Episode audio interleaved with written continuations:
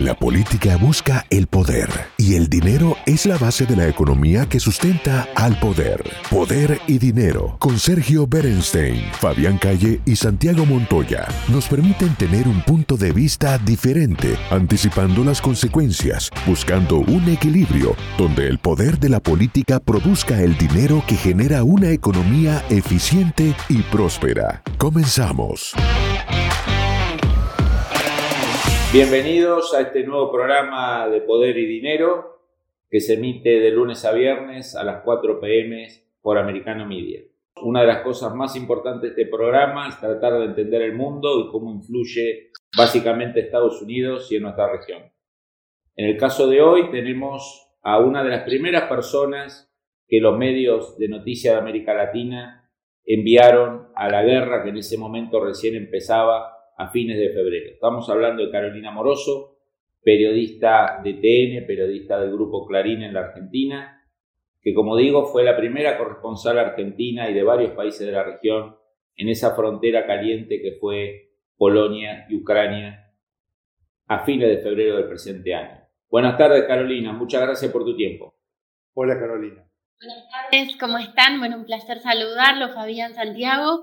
Eh, y bueno, sí, ha sido una experiencia, como vos lo decías, muy, muy movilizante. Fue, digamos, uno de los hechos geopolíticos más importantes, este, diría yo, de los últimos años, pero para mí además fue una experiencia que, que lo transformó todo, ¿no? Eh, solo una aclaración, había algunos periodistas argentinos que ya estaban en territorio ucraniano, nosotros sí fuimos después de desatada la invasión de los primeros equipos en viajar desde aquí de la Argentina, ¿no? Así que este, esa experiencia fue sin duda un antes y un después para mí.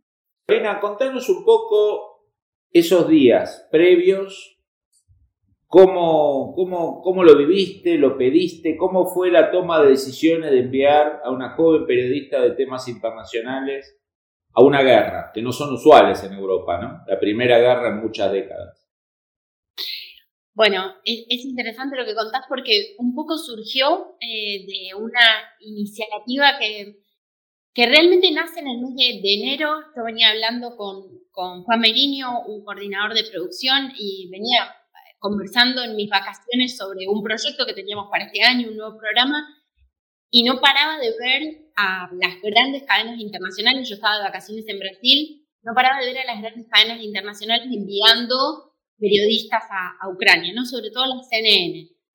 Veía que Clarissa Ward estaba trabajando en territorio, es una periodista que, sigo bastante, y ya a fines de enero eh, yo sentía que quería estar ahí, ¿no? Y que quería, que, que esta era una escalada de tensión como otras en, cuanto a escalada, pero que tenía algunas características que la hacían particularmente grave, ¿no? Y había algunas cuestiones contextuales que para mí, eh, para los expertos que venía escuchando en esos días, eh, podían llegar a hacer que eh, la cuestión fuera, fuera algo más que una escalada más en la tensión en, la, en esa región. Y, bueno, y recuerdo que en, su momento lo dije, bueno, había una, una periodista que, que, estaba realizando salidas para el canal ya.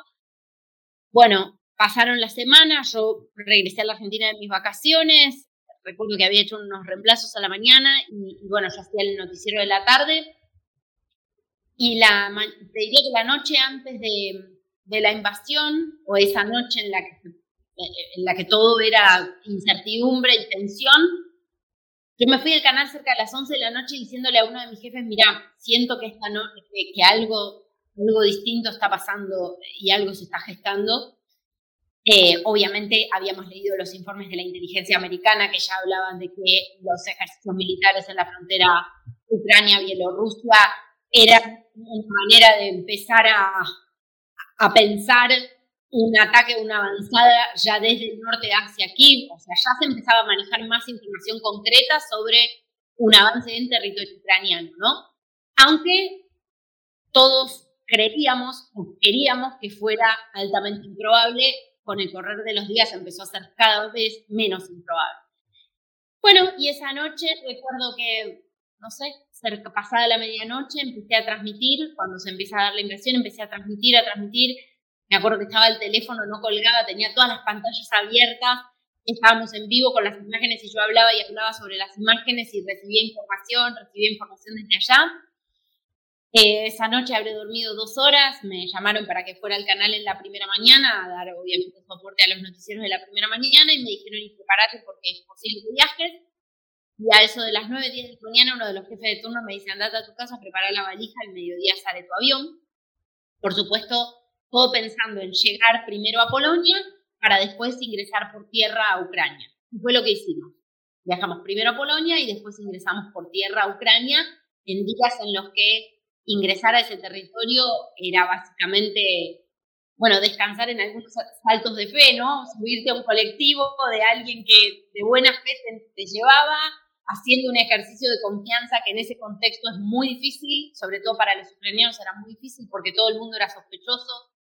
Eh, fue, fue muy, muy complejo ese, ese ingreso y a su vez es la imagen, de día eh, más eh, surreal y una de las imágenes más dolorosas que he visto en mi vida. Vos sentías que estabas como adentro de un libro de la Segunda Guerra Mundial, ¿no? Ver esas eh, mareas humanas de gente huyendo, mujeres solas, niñitos, muchísimos niñitos en esa frontera todavía gélida, nosotros yendo en la dirección contraria y ver las filas de personas y de autos fue absolutamente impactante y, lacerante ver que la humanidad estaba asistiendo de nuevo a eso. Carolina, en ese momento, fines de febrero, principios de marzo, viendo esas olas humanas, la, eh, angustia, toda la, la situación que vos transmitiste en las imágenes y que se notaba que te afectaban personalmente pues se te veía con, cara de angustia, no solo cubrías fríamente la nota, sino que la vivías. ¿Te, imaginabas en ese momento Ucrania todavía de pie, seis meses después, peleando de igual a igual? Sabes que sí. Em, y yo sé que también desafía los límites de la lógica, pero vos cuando entras, o, cuando entré a Ucrania tuve esta sensación, que es que ellos entendieron muy rápidamente que a la hora de la verdad estaban solos. Y lo, lo entendieron rápido, ¿no? Porque yo me acuerdo que eh, para mí era muy contrastante ver en las redes sociales el hashtag Stand with Ukraine, ¿no? Eh, estamos junto a Ucrania, pero lo cierto es que yo entré a ese territorio y me di cuenta de que ellos se preparaban para defender con sus cuerpos con las armas y, con, y siendo ellos la primera barrera o la última barrera, eh, se preparaban para, para defender, casi te diría, en el sentido más, más eh, tristemente tradicional, ¿no? Eh, con, con, el propio cuerpo y con sus propias armas, sus ciudades, sus hogares y su familia. Yo he llegado a ver gente que acababa de perder a una de las personas que más amaba en el mundo, decir, yo no me voy a ir, esta es mi tierra, nosotros vamos a resistir. Eh, mujeres, chicos muy, muy jóvenes. Llegué a ver chicos armados que formaban parte de, la reserva o de, digamos, los cadetes dentro de las fuerzas militares, ¿no? Esta especie de calafón, digamos, de, de los que se inician con acné en el rostro. ¿no? O sea, realmente chicos muy chicos. Eh, me ha tocado ver, eh, bueno, una, una, suerte de escuela de entrenamiento militar muy rudimentario en el sótano de un, colegio, ¿no? Donde los chicos recibían eh, entrenamiento para manejar armas de aire comprimido, ¿no? Para entrenarse en tiro. Ahí te das cuenta que la guerra forma parte tristemente de eh, la memoria de la sangre para un pueblo que la lleva de generación en generación como marca traumática, ¿no? Incluso en muchos lugares, básicamente te encuentras o con veteranos o, con historias de caídos, ¿no? Eh, es, muy importante entender esto para, para entender también cómo la guerra forma parte, repito, tristemente de, la identidad también, ¿no? Em, y cómo también a ellos, y por eso digo que a mí no me extraña, eh, y, voy a utilizar esta palabra porque me parece más adecuada, el estoicismo de la resistencia ucraniana, no me extraña porque yo lo vi con, mis propios ojos, eh, la certeza que tienen con respecto a lo que se juega en, en esta guerra. Esta guerra seguro es un baño de pasado, y tiene mucho de actualización de traumas del pasado, ¿no? Recordemos que el pueblo ucraniano vivió un genocidio, el Holodomor, del cual se habla poco, ¿no? Pero es un episodio histórico profundamente traumático. El pueblo ucraniano ha visto a lo largo de la historia este intento permanente de avasallamiento de su propia identidad y de negación de su singularidad y de su identidad cultural. Con lo cual se juega ese baño de pasado en el que ellos sienten que quieren reivindicar su historia y su identidad, pero también se juega una dimensión de futuro y una pregunta sobre el futuro. Y la pregunta es a qué mundo quieren pertenecer.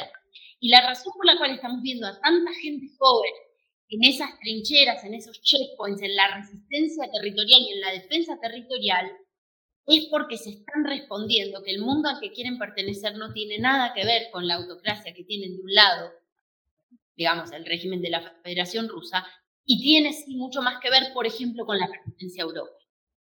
Eh, eso es lo que, lo que encontré, ¿no? Si te lo tengo que Carolina, vamos a ir en un minuto a un corte, pero quiero dejarte esta pregunta para que la empecemos ahora y la desarrollemos en el segundo bloque, donde nos va a acompañar nuestro economista de cabecera, Santiago Montoya, que seguramente te va a llevar a un poco afuera de Ucrania, Europa, Alemania, y un poco las vivencias de qué impacto hay ahí. Creo que uno de los mayores errores de Rusia fue subestimar el nacionalismo ucraniano, ¿no? Y una de las cosas que a vos te sorprendió o te impactó más rápidamente fue ver ese nacionalismo. Qué contraste, ¿no? O sea, vos lo detectaste enseguida, cruzaste una frontera y una gran potencia militar como Rusia hizo todo un proceso de análisis relativizando el nacionalismo ucraniano, diciendo que como hablan ruso pueden ser colonia rusa, digamos, qué, qué contrastante, era muy evidente, evidente digamos, esa, esa, esa llama que había, ¿no? Y que Rusia no vio.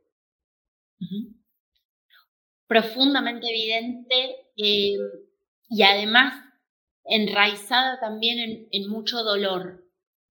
Pero ellos han convertido el dolor y ese trauma histórico en fuerza de resistencia. Por eso yo hablo de la palabra estoicismo, porque me parece que tiene que ver con una posición subjetiva que se elige tomar ante el dolor, ante el dolor traumático, esa herida profunda y esa herida fundamental, ¿no? Para las personas y para las construcciones colectivas que son los países.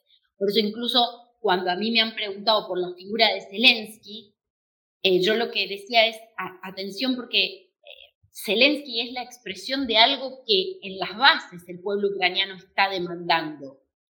Eh, no, no tanto a la inversa, ¿no? Eh, bueno, hay que ver también, porque por supuesto la realidad es dinámica, esto ha tenido un costo enorme en términos humanos para Ucrania y por supuesto ahí se empieza a tocar el límite de lo humanamente posible, pero incluso veo que la resistencia ucraniana ha desafiado lo que al menos yo consideraba humanamente posible. El análisis sobre el poder y dinero concluye por hoy. Seguimos con los cálculos y proyecciones para ofrecerles nuevas herramientas que les ayuden a tomar mejores decisiones. Hasta el próximo programa.